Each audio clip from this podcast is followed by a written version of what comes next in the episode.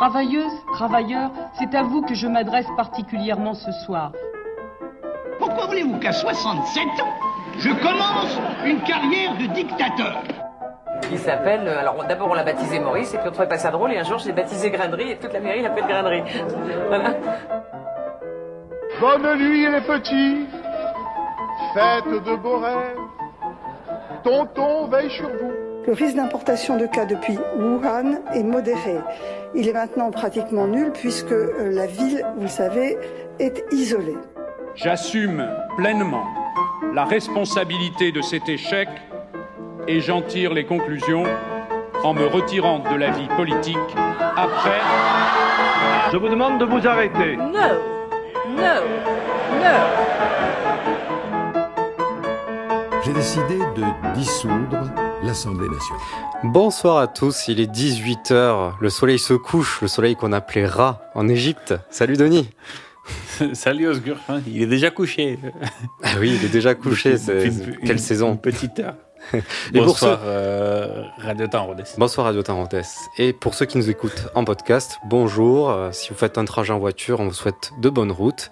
Et si vous êtes à la maison peinard, eh ben, bienvenue. Bienvenue dans cette émission qui euh, part euh, de entre voilà Figeac et l'Égypte, il me semble, Denis. Et exactement, pour la première fois, on a fait une enquête de terrain, puisque on, va parler de Jean-François Champollion et on s'est rendu nous-mêmes au musée, au musée Champollion de Figeac. Très belle Nous vie, rendons Figeac. euh, hommage à, à, à la personne de l'accueil Théo qui nous a bien expliqué plein de choses Oui. sur entre, euh, la petite guéguerre entre le musée Champollion et le musée, musée Mais c'est soulage. le musée de Rhodes, de Soulage, mais on ne va pas entrer dans les détails parce qu'on va se consacrer aujourd'hui à, à Jean-François Chapolion, qui a aussi connu des guéguerres euh, dans sa vie, mais On va le voir. d'autres euh, Tout à fait. un peu plus importantes. donc, euh, Jean-François Champollion, donc Jeff, est né le 23 déce- décembre euh, 1790, donc euh, on va bientôt fêter son anniversaire, à Figeac, dans le Lot. Il est originaire d'une famille de colporteurs euh, de l'Isère, dont le papa, par mariage, est venu s'installer à Figeac. La famille tenait une librairie sur l'actuelle place où se situe le- donc le fameux musée Champollion de Figeac. Jean-François est issu d'une famille de huit frères et sœurs, dont malheureusement cinq d'entre eux ont survécu la troisième année. Il sera chaperonné par son grand frère Jacques-Joseph, de 12 ans son aîné, hein, vous voyez l'écart d'âge. Jean-François est le cadet de la famille, sa maman avait alors 48 ans qu'elle l'a mise au monde, ce qui est euh, un truc de fou, surtout à l'époque. Ouais, aujourd'hui à l'époque. Et puis surtout pas prévu quoi. Oui, c'est vrai, c'est vrai. C'est- vrai. Ah, mais c'est comme ça, Du coup, c'est- elle a perdu trois, trois enfants, la, la pauvre maman Champollion. Mm. Et donc, euh, Jean-François euh, est euh, donc un peu au banc de l'éducation familiale, le fils euh, non prévu, mais, que, mais qui est là, parce qu'à l'époque, euh, et il y a beaucoup moins de moyens de contraception, beaucoup moins sûr en tout cas. Et donc, euh, le, le cadet, Jean-François, sera, son éducation sera donc pourvue par euh, un précepteur, l'abbé Calmels, un nom bien de chez nous, et aussi par son frère euh, Jacques-Joseph. Jean-François est mauvais à l'école, pas concentré, intrépide. Il a vraiment du mal à faire ses universités. Comme quoi. Cependant, l'aide du précepteur, donc la, monsieur l'abbé Calmels, lui inculque les bases de latin et de grec, de grec ancien, qui lui seront bien pratiques euh, plus tard dans sa vie. En 1900 1798, son frère aîné quitte Figeac et part pour Grenoble où il prend une place de commis dans les affaires de ses cousins. Quelques années plus tard, en 1801, Jacques-Joseph ramène son frère cadet à Grenoble auprès de lui. Celui-ci n'a alors que 11 ans. Le frère aîné tient une éducation stricte sur son frère cadet. Jacques-Joseph est aussi autodidacte et maîtrise le grec ancien car euh, il est passionné d'histoire. Histoire d'ailleurs euh, qu'on retient hein, que Jean-François, euh, mais, euh, mais rien ne, se- ne serait aussi important sans l'aide- de Jacques-Joseph. Voilà, il n'y avait pas que Jean-François Champollion, il y avait son grand frère aussi. Et Jean-François est mis à, à l'internat à Grenoble, au lycée. Dans ses lettres, il décrit l'établissement comme sa prison. Il souffre de ne pas pouvoir euh, se consacrer suffisamment à l'étude des langues orientales. Voilà de- la passion qu'il a de, de, son, de sa prime jeunesse. Ouais, c'est un peu compliqué peut-être à Grenoble aussi, hein, donc euh, On n'en parlera pas. euh, voilà. On va pas se faire des mauvais amis euh, du côté des Alpes. En tout cas, de son côté, Jacques-Joseph Champollion est un homme mondain à Grenoble. Il a des amis dans la haute société iséroise. Il est notamment proche du préfet Joseph Fourier, et c'est très important, on va le voir. hein. En plus d'être préfet, euh, ce dernier est un très grand scientifique de son temps. Euh, Il y a certains théorèmes, si vous vous rappelez de quelques cours, euh, qui euh, sont des théorèmes de Fourier. Donc il est apprécié également par un Qui certain... apparemment, on, on s'insère encore de certaines de ces équations pour, euh, qui ont servi pour euh, la base de l'informatique. Ah oui, oui, moderne tout à fait. aujourd'hui. De l'électricité, notamment. Fourier, heureusement qu'il était là. Et donc, euh, c'était aussi un poteau euh, d'un certain Bonaparte qu'il côtoie. Donc, on voit le milieu, hein, un peu bonapartiste. Joseph Fourier avait fait partie d'un groupe de savants qui s'était embarqué pour la campagne d'Égypte de Napoléon en 1798. Donc, euh, comme par hasard, ici, nous proposons un petit aparté nécessaire sur la campagne d'Égypte. Et euh, en plus, toi qui, suis, qui est un fanatique, Denis, euh, de l'histoire napoléonienne, exagérer non plus. si, si, c'est, qui, de, qui de mieux que toi pour, euh, pour développer cette partie euh, qu'on va lire ensemble? Donc, campagne Ouais, d'Égypte tout seul. Escapade est un travail euh, collégial, démocratique et collectif. et collectif. Tout à fait. Et Donc, euh, euh, nous sommes euh, en 1798. vas-y, je te laisse. Partons. Ah, je suis parti, ça y est, on m'arrête. Je t'en prie, je t'en prie. Je peux finir l'heure tout seul si tu veux, pas de problème. C'est vrai. Donc, euh, 1798, euh, le directoire collait, dont quatre directeurs dirigent le pays et le seul ennemi déclaré de la France demeure l'Angleterre, puisque la première, première coalition a été défaite par une nombreuse victoire de l'armée révolutionnaire. Et donc, en parallèle de, de, de ce gouvernement, un général revenu triomphant d'une campagne déclarée perdue en Italie affiche de plus en plus euh, clairement ses ambitions politiques euh, nationales. Il s'agit donc du général Napoléon Bonaparte.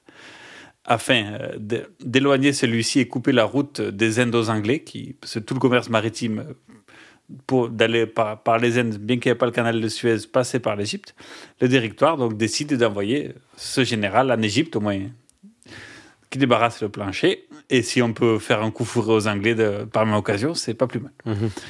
Et, et l'expédition part de Toulon donc le 11 juin 1798. Et le 18, ils arrivent à Malte, qu'ils conquièrent euh, sans, pas trop de, de manière pas trop compliquée, on va dire. Et, euh, et donc, ils, ils dégagent les, les chevaliers de l'ordre de Malte qui étaient partis de, qui est arrivé de Jérusalem en 1500 et quelques quand les quand les, les- l'Empire ottoman les avait chassés de Jérusalem, et maintenant ils sont à- au Vatican. Eh oui. Et euh, donc, il, il reste à Malte pendant six jours. Et pour l'anecdote, la- le bureau du ministre des Affaires étrangères de, de Malte était le- la chambre d'hôtel de Napoléon quand, quand il était maître de Malte. Ah, ça devait être une belle chambre. Vous pourriez avoir été, non, c'est pas, pas extraordinaire. C'est un bureau, et puis voilà. Ok. Voilà, c'est un grand bureau à la Valette. Et euh, donc, euh, si, donc, il reste à Malte une petite semaine, ils mettent le un prémisse de code civil et tout ça. Et après, ils repartent sur la route d'Égypte. Et euh, l'amiral Nelson et les troupes britanniques qui, qui chassaient en Méditerranée partent à la poursuite des troupes de Bonaparte. Sur la route, ils reprennent Malte. Après, donc, le départ des Français, et ils arrivent assez vite en Égypte aux trousses de la, des bateaux français. Mhm. Et à peine débarqués, les troupes françaises s'imposent rapidement face aux Mamelouks lors de la bataille des pyramides. Les Mamelouks, c'est une sorte de force locale.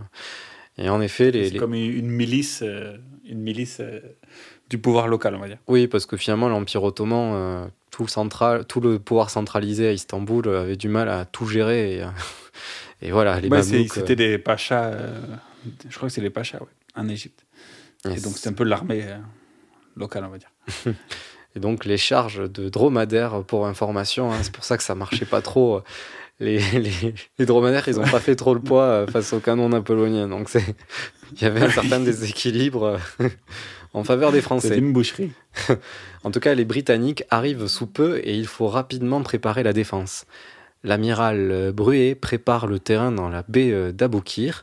La défense est sur le papier bonne, mais de nombreuses, euh, nombreuses erreurs de calcul font que cette bataille rangée devient désastreuse pour la France, qui finit par perdre toute sa flotte. 11 navires sur 13 furent coulés. C'est un, désastre. Impossible d'appeler à l'aide les renforts. Il n'y a plus de communication possible avec le continent, donc là, c'est Et ouais, s'ils veulent repartir, il n'y a, plus- a de bateaux non plus, donc c'est compliqué. là, faut prier. Là. Voilà, faut prier, quoi. Mais, euh, donc bon. Enfin, on pourrait faire euh, toute une histoire sur comment cet amiral a fait n'importe quoi. N'est-ce pas, Denis? C'est assez intéressant. Il y a des vidéos sur YouTube qui peuvent vous l'expliquer de manière très synthétique. Mhm. Et euh, à l'intérieur, euh, donc intérieur du pays, en Égypte, Napoléon assoit donc sa domination grâce à ses ententes aussi politiques locales et sa bonne gestion de l'administration égyptienne. Mais rapidement, l'Empire ottoman déclare la guerre à la France, suivi par les Russes, puis par l'Empire de Naples et des- le royaume de Naples et des deux Siciles, et puis par l'Autriche. Donc c'est même- la deuxième coalition qui. Ouais, et puis c'est toujours intéressant de voir euh, les, les, les Autrichiens avec les Ottomans.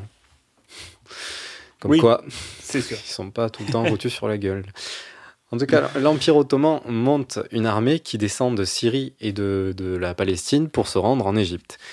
Euh, Napoléon et Kléber, forts de 30 à 40 000 hommes, partent à l'offensive à leur rencontre. L'armée ottomane accuse plusieurs revers après trois batailles perdues. C'est tout logiquement qu'elle se replie sur Saint-Jean d'Acre. Et Napoléon en fait le siège. Or, en parallèle, les renforts ottomans arrivent à l'est et Napoléon envoie Kléber combattre avec 2000 hommes face à 30 000 ottomans. Mais bon, Un pour 18. mais bon, Voilà. peut-être que là aussi il y avait une différence de moyens puisque c'est une victoire française. Mais malgré les c'est surtout une différence de stratégie pour le coup, mais Ah, euh, techniques plutôt alors, surtout euh, stratégie voilà militaire. exactement. Voilà et en gros, enfin ils ont fait un, co- un contre-feu si tu veux et et enfin ils tenaient comme ils pouvaient. Après il y a une petite armée de renfort de 2000 Français qui sont arrivés et qui ont brûlé le camp le camp euh, des Ottomans Ottomans. et donc les Ottomans ont pris peur, ils sont partis. Ils pensaient qu'il y avait une grosse armée qui arrivait et du coup ils sont partis. Pas mal. Petite ruse. En gros. À l'époque où le contre-espionnage ne marchait pas très bien. Malgré les victoires, on le voit, mais les troupes françaises se replient quand même en Égypte. Euh, elles sont affaiblies, décimées aussi par euh, la peste. hein. On est dans une période où il n'y avait pas de Covid, mais il y avait autre chose. Et vo- voilà. voyant la campagne- C'est pas pratique. Non, non, la, la peste et le choléra, on, on le verra plus tard. Et voyant la, la campagne d'Égypte euh, s'embourber et la deuxième coalition se former aux frontières de l'Hexagone, euh, parce que bon, même si on était en Égypte, on était surtout entouré en métropole par euh, des forces qui nous aimaient, mais absolument pas. hein. Ils étaient fâchés. Voilà. Napoléon rentre du coup en France en 1799. Il passe le témoin à Kléber qui, qui reste euh, localement. hein. Il tiendra le pays jusqu'à son assassinat en août 1800. La France est donc contrainte de se retirer définitivement l'année suivante, hein, en 1801. Voilà, et c'est l'heure de faire une petite pause musicale, une petite chanson d'époque remasterisée en 1969 à l'occasion d'un album célébrant le bicentenaire de Napoléon. Et donc, quoi de mieux qu'un Corse pour chanter l'hymne qui deviendra l'hymne national sous le Second Empire, sous Napoléon III. Une chanson écrite par Hortense de Beauharnais, la, fille de, de Joséphine de Beauharnais, la femme de Napoléon, en 1807, partant pour la Syrie de Tino Rossi.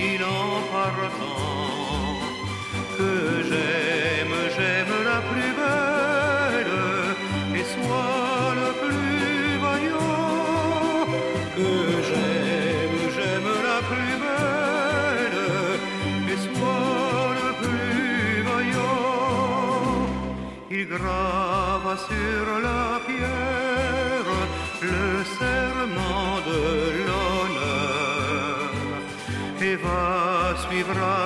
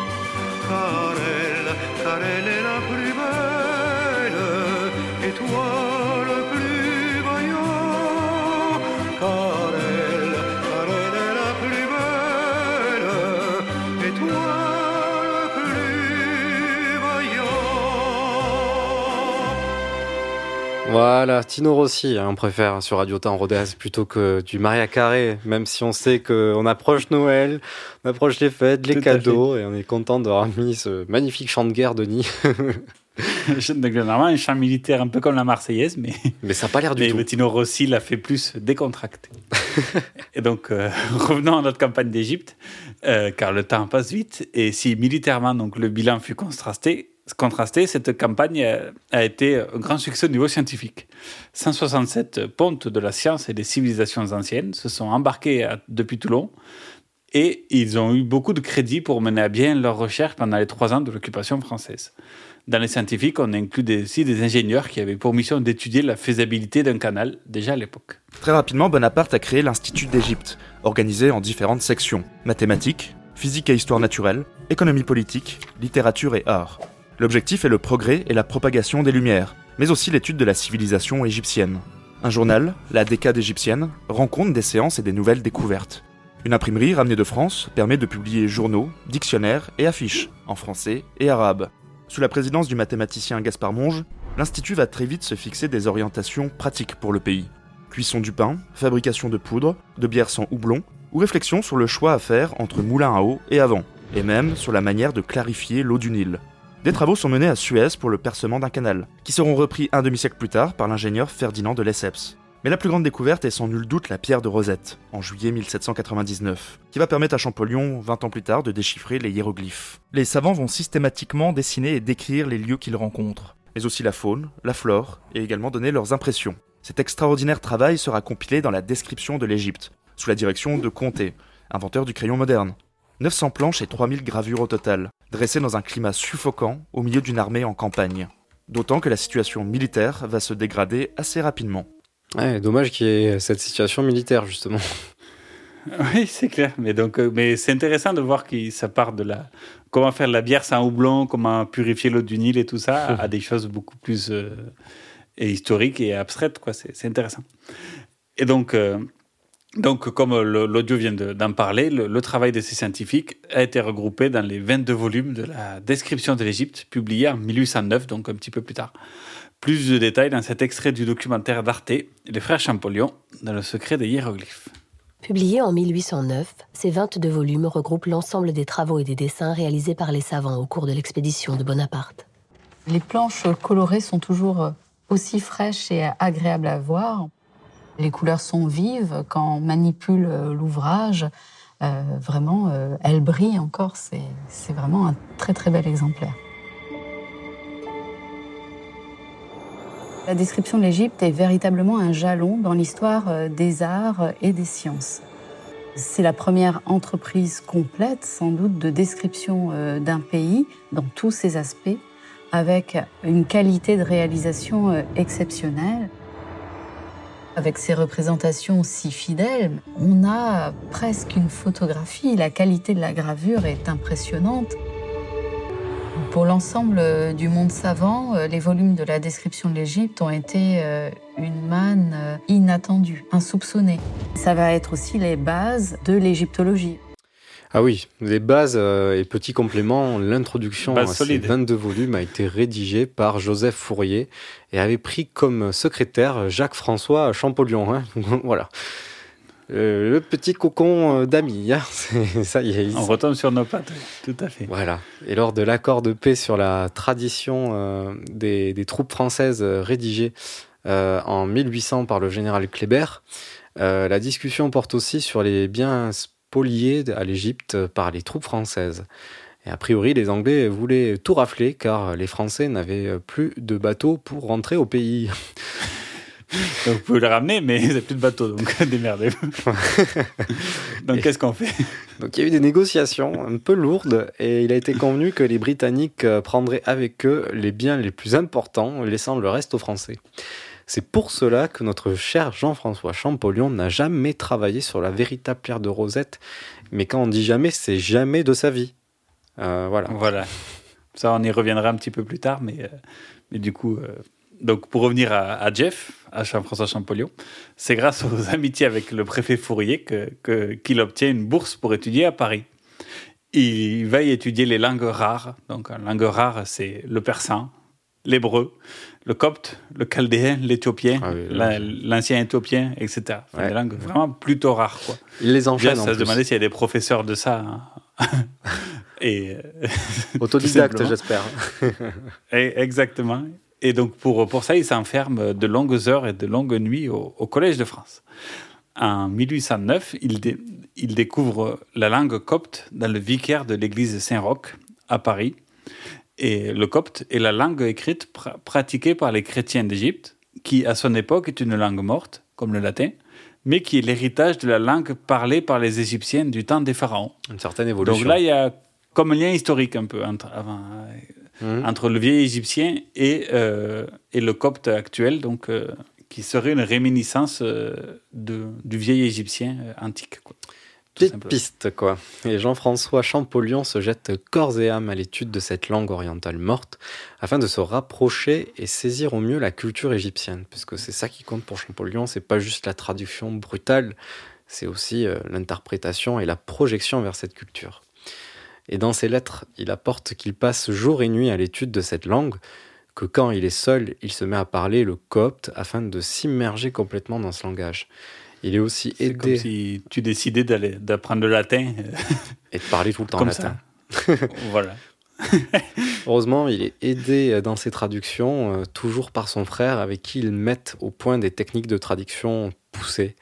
Et rappelons que Champollion, Jean-François, n'avait alors que 19 ans. à la fin de ses études... En... Ça pose. Ouais, Ça pose les bases.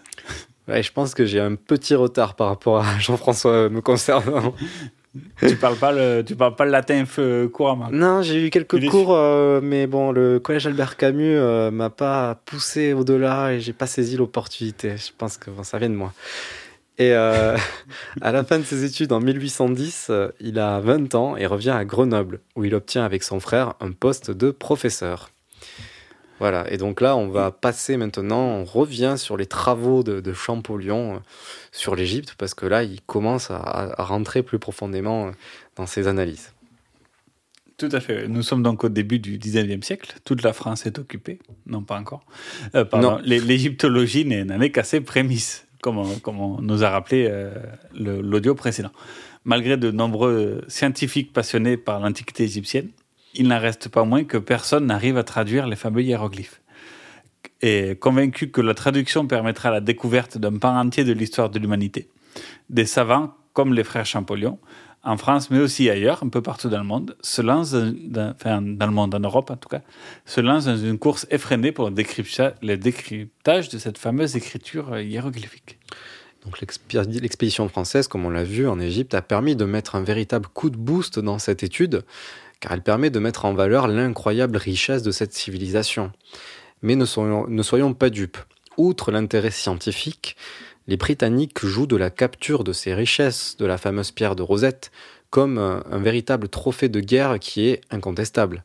Et c'est également un très fort symbole de la puissance d'un royaume qui se met à la hauteur d'une mythique civilisation égyptienne. Donc beaucoup de symboles, beaucoup de puissance avec ces acquisitions. Tout à fait. Mais derrière tout ça, il y a aussi de la politique et de la diplomatie, car, euh, car la France est en perpétuelle guerre avec l'Angleterre à cette époque. Donc, euh, donc euh, il y a de l'enjeu. quoi. Et euh, que- quoi qu'il en soit, euh, que ce soit pour des raisons purement politiques ou bien scientifiques, l'étude de, de ces joyaux bat son plein. En Angleterre, le médecin et physicien Thomas Young s'attelle à l'étude de la pierre de Rosette, dont il est convaincu qu'elle est la clé à la compréhension des hiéroglyphes.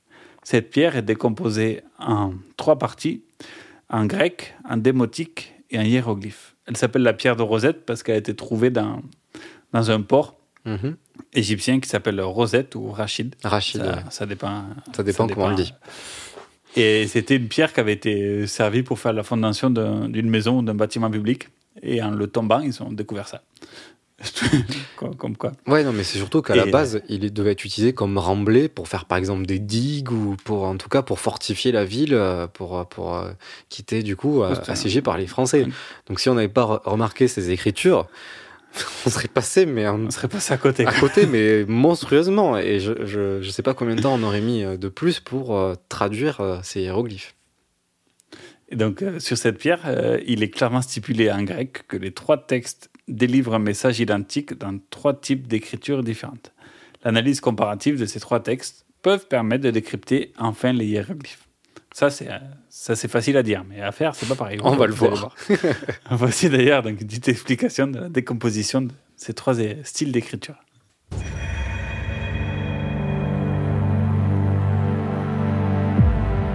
Le fait d'avoir ces trois écritures sur cette stèle reflète la culture de l'époque, la société de l'époque.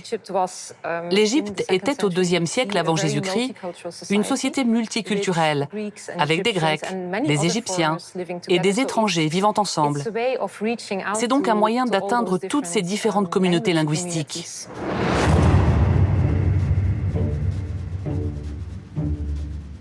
Édité en 196 avant notre ère, sous le règne du pharaon Ptolémée V, la pierre de Rosette décrit les honneurs qui doivent être rendus aux souverains dans les différents temples du pays. La première version du texte est en grec, qui est alors la langue de l'élite politique. Juste au-dessus, le même texte est repris en démotique, l'écriture courante du peuple. Enfin, le troisième est en hiéroglyphe, l'écriture sacrée qui a traversé les millénaires.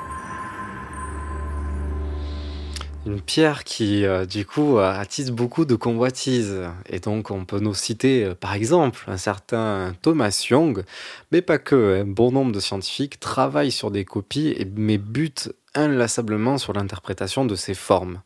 Beaucoup ne savent pas si chaque forme correspond, par exemple, à une syllabe, à un son ou à un mot. Personne n'arrive à traduire clairement et entièrement entre la version grecque et la version en hiéroglyphe.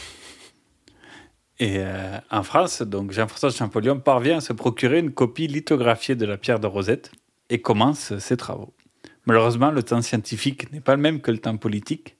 Et en 1814, c'est une période de trouble. Napoléon abdique et doit s'exiler sur l'île d'Elbe, sur les- au large de l'Italie. Connais cette histoire Et ah ben, il a perdu. Ben, il y, a- il y a les Russes qui s'entraînent à Paris, donc, donc il faut partir, tout simplement, pour résumer les choses.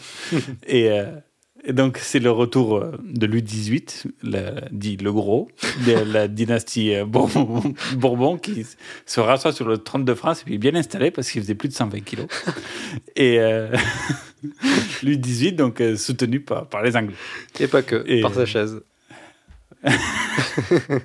ah ben à la fin il était en fauteuil, il ne pouvait plus bouger, il, il, il se lavait plus, enfin, c'était un désastre. Et bref. On va s'arrêter là. On est en train de dévier de, de Champollion. Revenons à les Champollion. Jean-François et, et, et son frère, euh, eux sont plus lestes, ils vagabondent un petit peu, et non, et s'inquiètent donc du retour. Ils s'inquiètent de quoi, Denis? Ils ont peur du retour du clergé et de la place des sciences, donc forcément de moins de crédit pour les sciences et plus de place pour, pour les curés. Donc voici un extrait d'une correspondance entre les deux frères. Et ici, on rappelle que euh, Jean-François Champollion brûlait toutes les, lettres qu'il recevait de son frère, donc on n'a souvent qu'une version des, correspondances. On le voit au travers euh, de la correspondance. Jean-François Champollion est euh, extrêmement inquiet, il a peur. voilà, on, sent vraiment que ce n'est pas une période très faste pour lui. Ce sont des républicains. Ce sont vraiment des enfants des Lumières. Euh, ce sont deux enfants de la Révolution. Ce qu'ils vont défendre, et euh, notamment le, cadet, ce qu'il va défendre pendant toute euh, sa vie, sa carrière, c'est la laïcité. C'est l'instruction pour tous, ce qui va lui valoir aussi quelques déboires avec l'Église. Dans une lettre écrite à son frère, Jean-François Champollion parle des Noirs, c'est-à-dire des curés et des ecclésiastiques, et voici ce qu'il en dit. Je vois avec une sainte terreur la proposition de céder aux Noirs les collèges et les places de proviseurs. Il est dangereux d'ouvrir à son ennemi la porte de la basse-cour, car il finit toujours par envahir la cuisine. Les Champollions sont particulièrement euh, attentifs, exaspérés devant le, le triomphalisme d'un clergé euh, qui juge euh, revanchard. Et ça alimente une espèce de guerre des, des libelles. Euh, Jean-François fait, écrit des écrits hein, euh, euh, cruellement sarcastiques à l'encontre du clergé qui circule en, en ville. Ça lui vaut beaucoup d'inimitié, euh, des haines farouches. Donc, euh, bon, voilà, c'est- c'est- au moins les choses sont clairement dites dans ses lettres, dans ses correspondances. Exactement. Laïcard avant l'heure, euh, Jean-François. Et euh, après la dernière tentative de Napoléon de reprendre en main son destin et celui du pays, donc les, les 100 jours, la monarchie euh, se réinstalle définitivement et Louis XVIII euh, se rassoit sur son siège et là, il il ne bougera plus. Et euh, c'est le retour d'un climat de terreur dont la France s'était tristement habituée. C'est tout naturellement que les Champollions sont menacés à Grenoble. Euh, les mon- Champollions donc bonapartistes et leur ami préfet euh, Fourier n'était- n'est plus là non plus pour, euh, pour les protéger. Jean-François n'a qu'une idée. Protéger son frère aîné. Sauve-toi d'abord. Quant à moi, il en sera ce que Dieu voudra. Ne cherche qu'à te tirer d'affaire, toi seul. S'il leur faut une victime, je suis là. Je n'ai ni femme ni enfant. Tout mon avoir se réduit à ma peau, et ce n'est pas grand-chose. En mars 1816, le coup près tombe. Les Champollions sont condamnés à l'exil. Leurs passeports leur sont retirés.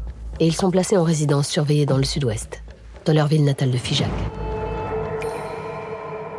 Mais il se passe qu'ils ont fait le mauvais choix. Les deux frères euh, Champollion ont choisi Napoléon au retour de l'île d'Elbe. Et on les surnomme les Champoléons. On les surnomme les Champoléons et on les punit. Alors concernant la période de Figeac, bon, les deux frères sont ensemble, donc euh, fatalement ils ne s'écrivent pas. Pour avoir des informations, il faut aller euh, chercher euh, vers d'autres correspondants, et notamment des amis qui sont restés euh, à Grenoble. Et donc ces amis, ils vont leur écrire, et notamment Jean-François, en disant que euh, ce sont des heures sombres, que c'est le désespoir, qu'ils passent ses journées à bailler. Enfin bon, voilà, les premiers mois ne sont pas euh, évidents pour eux. Après un an et demi d'exil, le préfet du Lot autorise enfin les deux frères à quitter Figeac. Jacques-Joseph, l'aîné, obtient grâce à ses relations un poste dans la capitale et part s'installer à Paris. Jean-François, lui, retrouve son poste de professeur à Grenoble.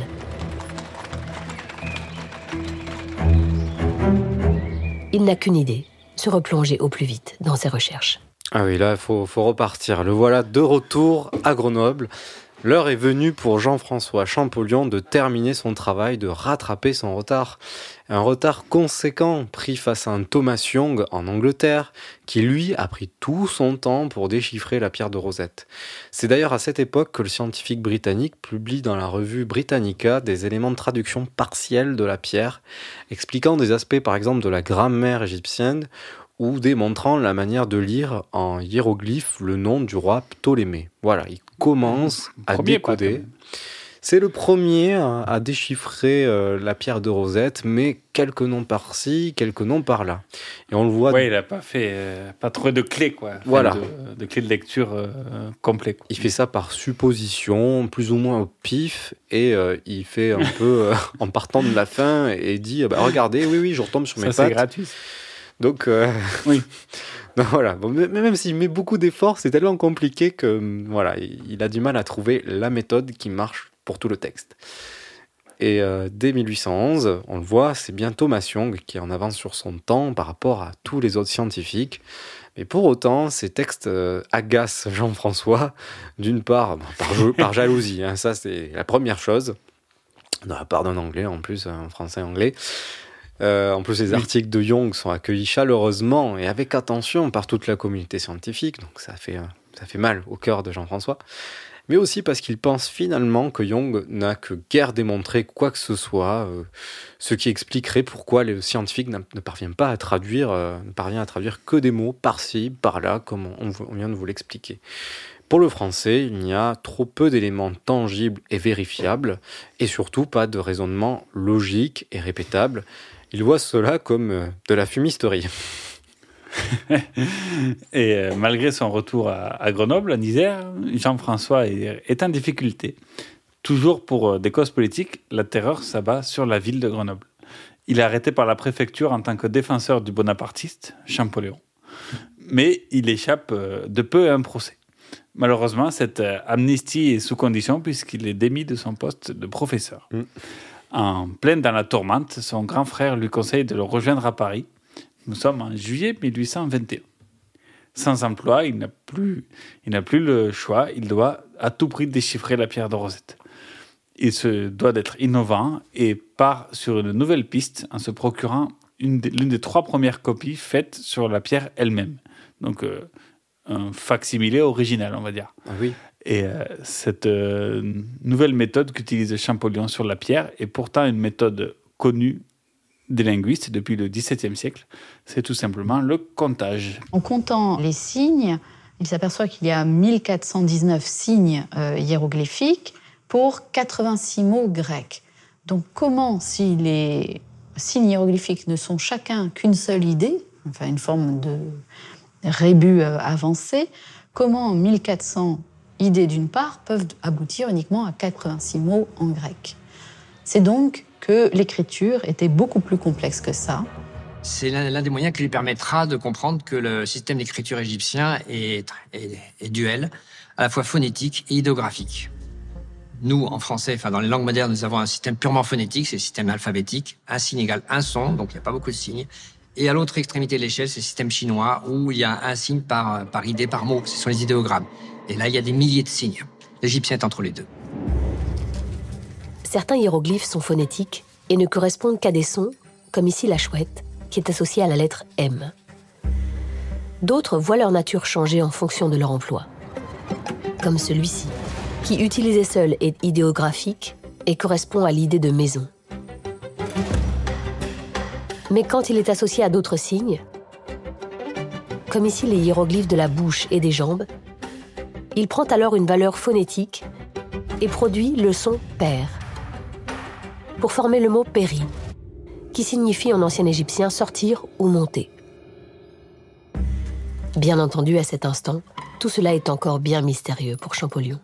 Mais en pressentant la double nature de ce système, il franchit une étape capitale.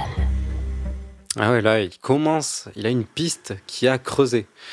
Et donc Champollion se concentre sur les signes phonétiques, qui sont forcément moins nombreux que les signes idéographiques, hein, puisqu'il faut juste faire un signe égal un son.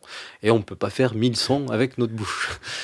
Grâce à ses connaissances sur l'histoire égyptienne, il va se concentrer sur les noms des pharaons qui figurent sur cette pierre de Rosette. Il le voit, hein, c'est marqué euh, dans la version grecque. Et ça tombe bien, cette pierre présente une traduction en grec, puisque nous sommes au deuxième siècle avant Jésus-Christ, et où la domination grecque prend le dessus sur la domination égyptienne. C'est pas pour rien qu'il y a du grec sur cette pierre. Elle prend tellement le dessus que justement les pharaons en place sont de la dynastie ptoléméenne.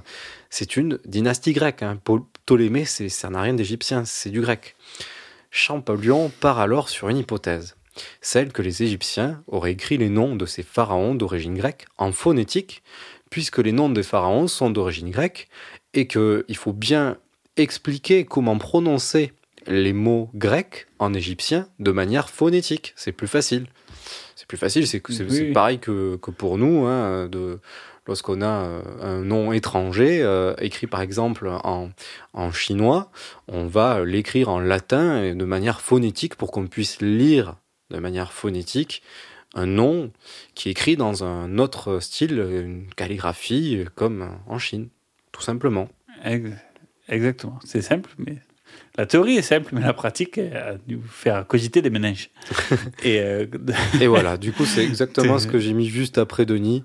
Je t'épargne la répétition, je me suis emporté. Euh, T'as anticipé, donc euh, on va laisser place au- un nouvel extrait du documentaire d'Arte qu'on a piqué comme les qu'on a pillé comme les temples égyptiens. pour le coup.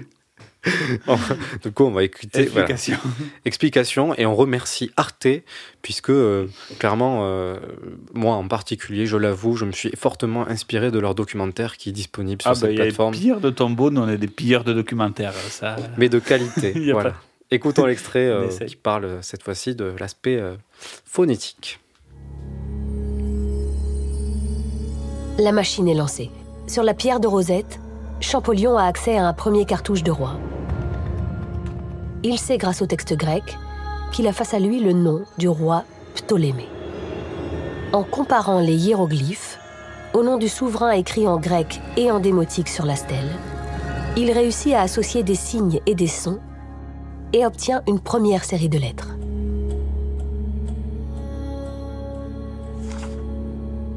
Dès qu'il voit passer une publication ou il sait qu'un voyageur revient d'Égypte, il va grappillonner la moindre inscription qui a été collectée euh, sur des documents. Justement, il, est avide d'avoir plus d'inscriptions pour euh, avancer et voir euh, sur quelle inscription il aura un déclic.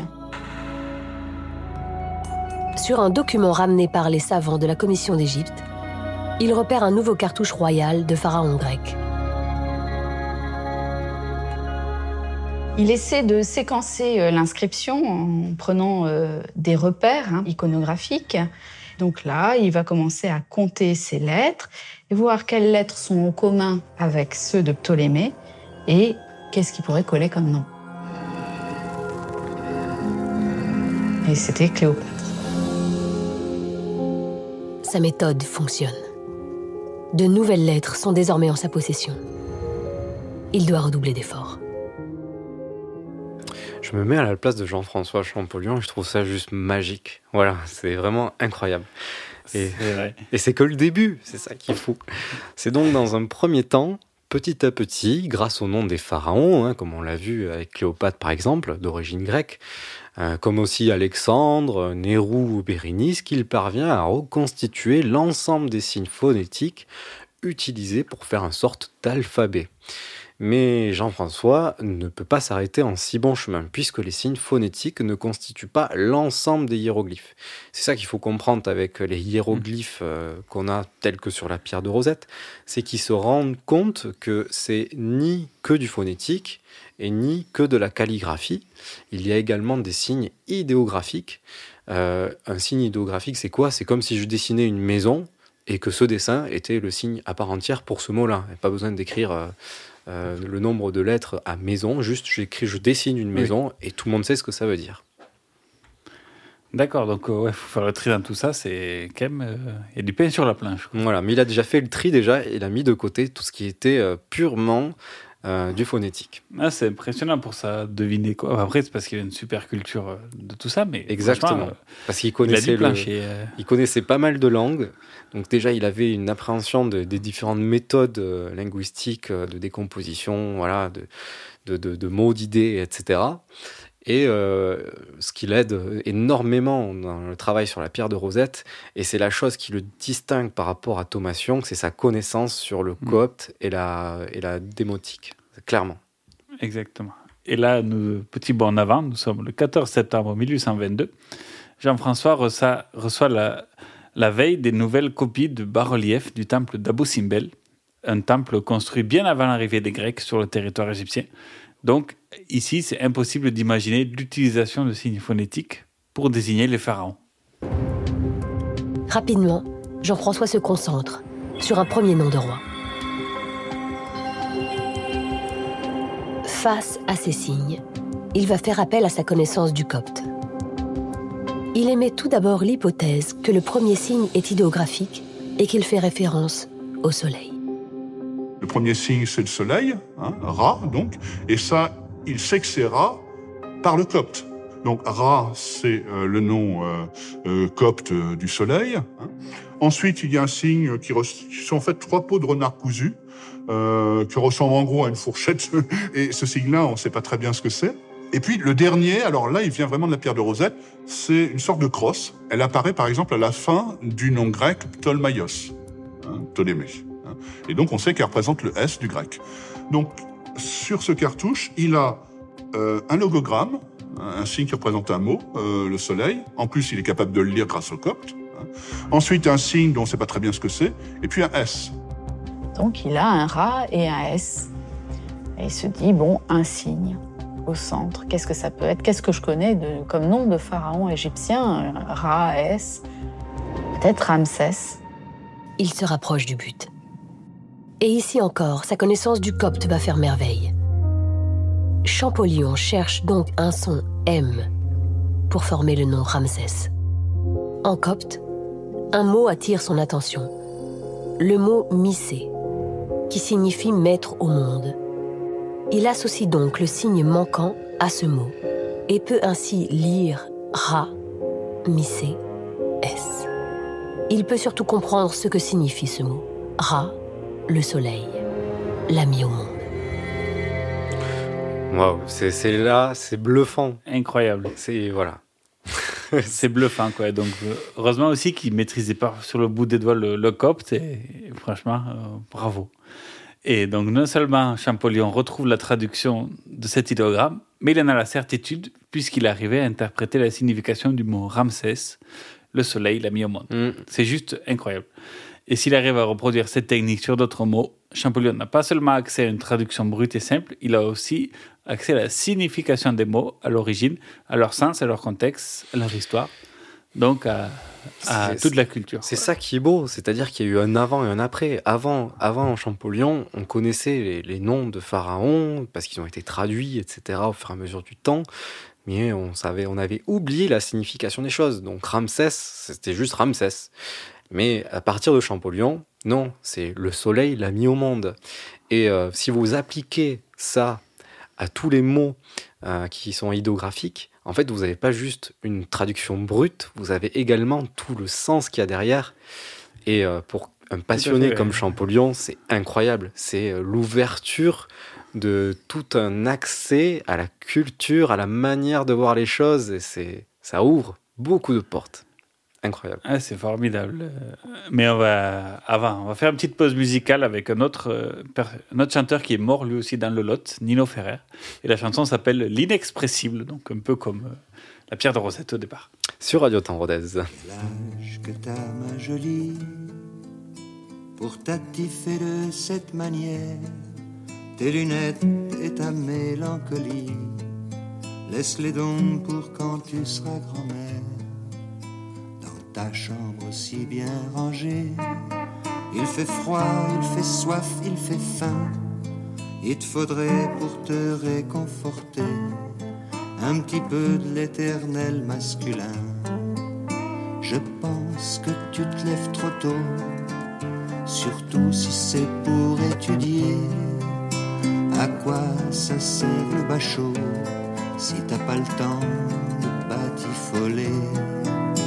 C'est pas l'envie qui t'en manque, seulement t'aimes les grands sentiments. Oui, mais si t'as pas de compte en banque, la vertu c'est décourageant. Tu me dis que t'es trop timide, moi je te jure que ça ne m'étonne pas. Comment veux-tu être intrépide si t'es mise comme un pot à tabac? Cet inexpressible en coton qui te vient de ta mère.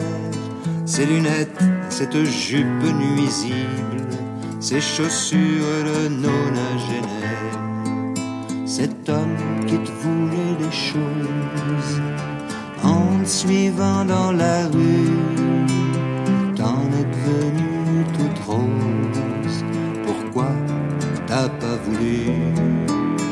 le suivre dans ce café où qu'il y avait du néon, des frites et de la fumée, des liqueurs et de l'accordéon.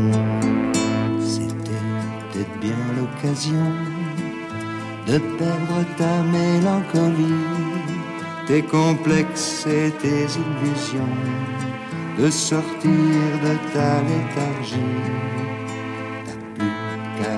Chez toi, dans ta chambre inconcupicile, avec ta faim, ta soif, ton lit froid, tes lunettes et ton inexpressible. C'était Nino Ferrer sur Radio Temps Rodez, l'inexpressible, comme la pierre de Rosette qui commence à ne plus l'être petit à petit. Exactement. Fort de sa découverte d'ailleurs du mot Ramsès, on revient hein, à la découverte qu'il vient de faire avec ses hiéroglyphes, donc euh, le soleil qu'il a mis au monde, Jean-François Champollion s'attaque ensuite à un autre idéogramme. Il identifie par exemple Tot Missé, qui veut dire Dieu l'a mis au monde. Eureka, Tot Missé, plus connu sous le nom de Toutmosis. Hein, c'est la petite déformation avec les Grecs et la déformation du temps. Mais c'est vraiment ce pharaon qui est représenté sous forme idéographique avec l'hiéroglyphe. Sa méthode fonctionne et permet de comprendre la signification des noms comme on l'a vu. Et on peut dire qu'officiellement, c'est la naissance de l'égyptologie, puisqu'on peut interpréter à partir de ce moment-là les choses qu'on voit euh, issues de la Grèce, de la Grèce antique. Non, justement, de l'Égypte antique. de l'Égypte antique. La légende dit que Jean-François s'empresse de se rendre chez son frère Jacques-Joseph avec ses copies en main. Arrivé à son bureau, il ouvre la porte, jette ses copies et s'exclame ⁇ Je tiens l'affaire !⁇ Et puis Jean-François serait aussitôt littéralement tombé dans les pommes, évanoui, au repos pendant quelques jours après ces années et années de dur labeur. Imaginez le choc émotionnel que ça doit être pour lui. C'est clair. Et une semaine plus tard, donc le 27 septembre 1822, Jean-François présente ses découvertes à l'Académie des belles lettres et, c'est officiellement qu'il est ici qu'il présente au monde, au monde entier la clé tant, tant attendue. L'intervention. Inattendu aussi, exactement. L'intervention a été préparée dans l'urgence avec son grand frère et, et résumée dans un document synthétique intitulé La lettre à Monsieur Dacier, qui n'est autre que le secrétaire perpétuel de l'institution. S'il vous plaît. tous, tous les principaux concurrents à la course au déchiffrement sont dans la salle, forcément, dont le fameux Thomas Young. Euh, bien, bien qu'il soit Bien qu'il soit certainement un peu jaloux de s'être fait chipper la première place, il est admiratif du travail accompli par son homologue français et stupéfié, la, de, euh, et stupéfié de la porte couvre la traduction des hiéroglyphes et l'interprétation des mots associés. Ça. Cela, euh, Champollion a ouvert la porte et maintenant il n'y a, a, plus qu'à.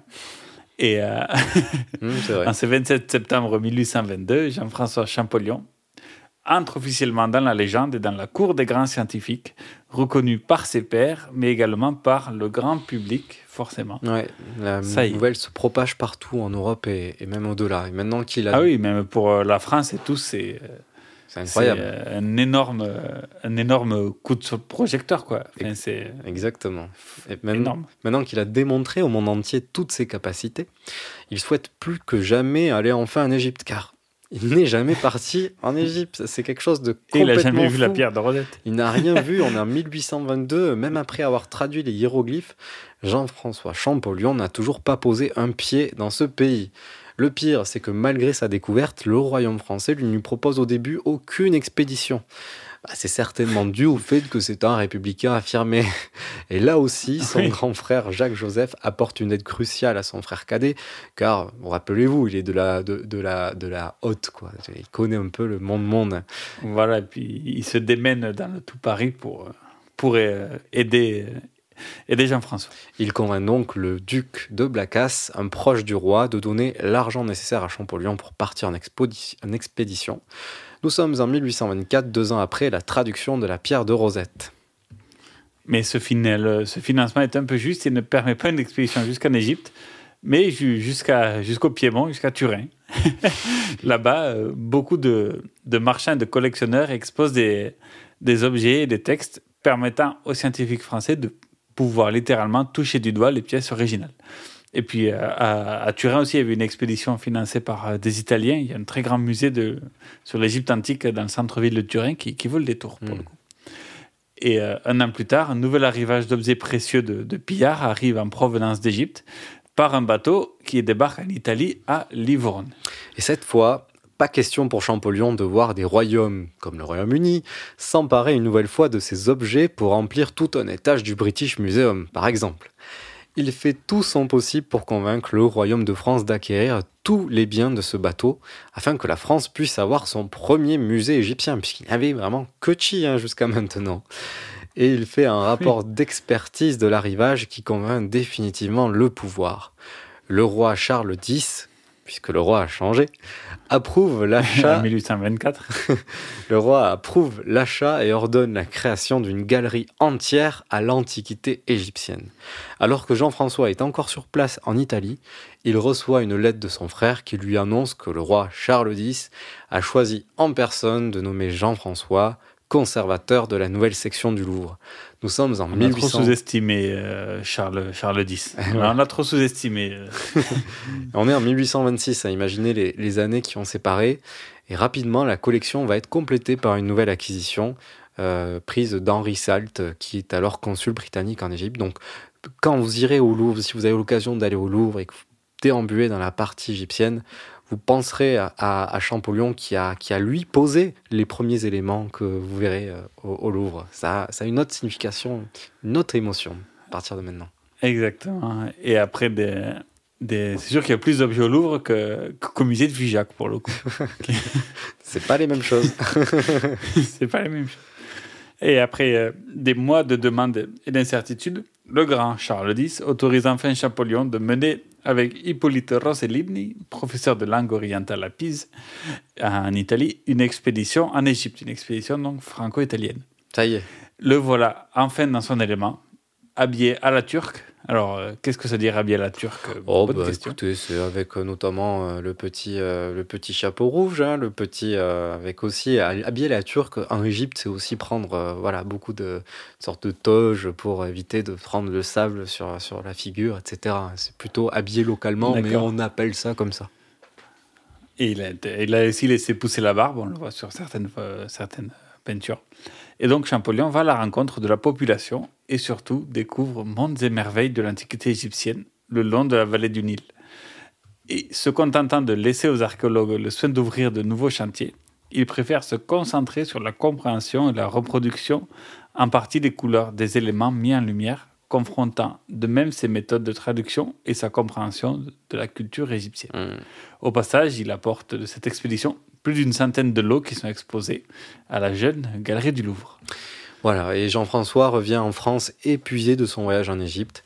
Malgré qu'il soit parti 18 mois, ce temps était court pour le programme qu'il s'était fixé. 18 mois ne suffisent pas à achever l'accomplissement de toute une vie, clairement. Il a travaillé d'arrache-pied à déchiffrer, recopier tout ce qu'il a pu voir sur sa route et au long du Nil et de ses affluents. Et dans les années 1820, Jean-François Champollion a créé la chaire d'égyptologie au Collège de France. C'est le premier à siéger. Et il est aussi nommé à l'Académie des belles lettres. À son retour d'Égypte, donc vers 1830, ses crises de gouttes, malheureusement, et de foi s'accentuent. C'est vrai que sur l'expédition de Champollion en Égypte, on pourrait en faire euh, un deuxième épisode pour le coup, tellement c'est riche.